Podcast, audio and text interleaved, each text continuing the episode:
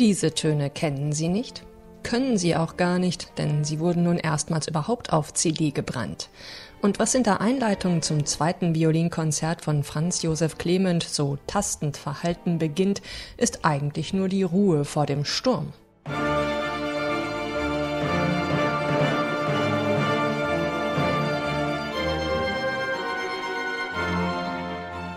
Denn am Dirigentenpult steht hier der Klangtüftler Reinhard Göbel und der nimmt es mit den Lautstärkeunterschieden in Clemens Partitur ebenso genau wie mit den übrigen Gestaltungsvorgaben.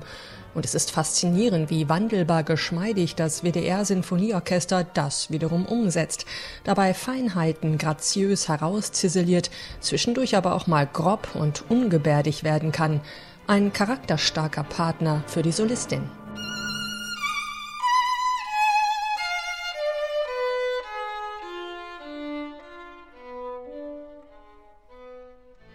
Miriam Konzen geht erstmal auf Talfahrt, Dreiklangsbrechung abwärts statt optimistisch auftrumpfendem Eingangsthema. In Tragisch d-Moll hat Franz Josef Clement sein zweites Violinkonzert gesetzt. 1810 entstanden, weist es bereits in romantische Zeiten voraus. Zugleich ist es eine Reaktion auf Beethovens Violinkonzert, das der vier Jahre zuvor komponiert hatte, im Auftrag Clemens. Clement war damals der Stern am Geigerhimmel, hatte schon als Kind vor Königen und Kaisern gespielt, hat aber auch komponiert.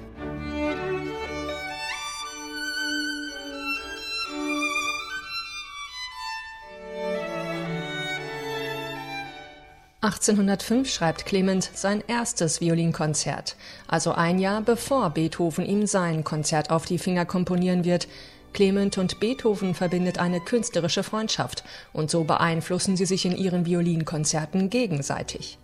Als augenzwinkerndes Zuspielen von Bällen bezeichnet Reinhard Göbel das im Booklet zu seinem neuen Album. Offenkundig wird das auch in dem Schlusssatz von Clemens erstem Violinkonzert. Folkloristisch im fröhlich deftigen Dreierrhythmus tänzelt er umher, ähnlich wie ein Jahr später das Finale von Beethovens Violinkonzert.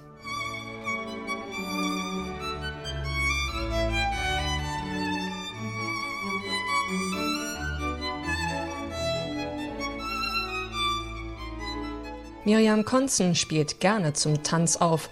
Ungemein weich ist ihr Geigenton und zugleich sehr flexibel. Als habe sie verinnerlicht, was ihrem Vorgänger Clement einst bescheinigt wurde. Zierlichkeit, Nettigkeit und Eleganz zeichne sein Spiel ebenso aus wie eine äußerst liebliche Zartheit und Reinheit, hieß es damals.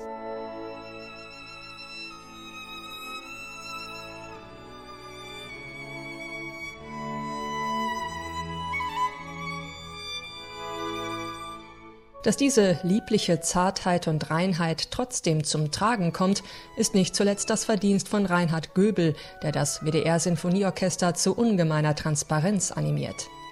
Göbel war selbst einst als erfolgreicher Geigensolist und Leiter des Ensembles Musica Antiqua Köln in der Barockmusikszene unterwegs.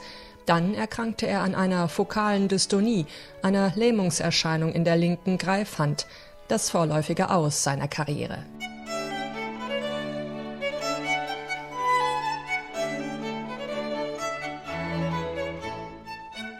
Als Dirigent hat sich Reinhard Göbel vor 14 Jahren neu erfunden.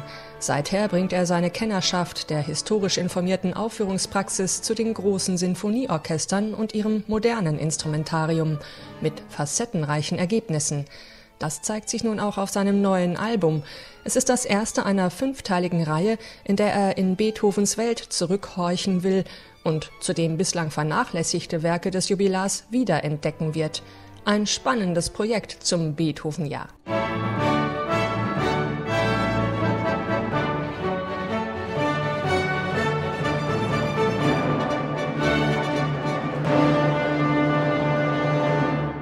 Neue CDs in HR2 Kultur. Weitere Rezensionen auf hr2.de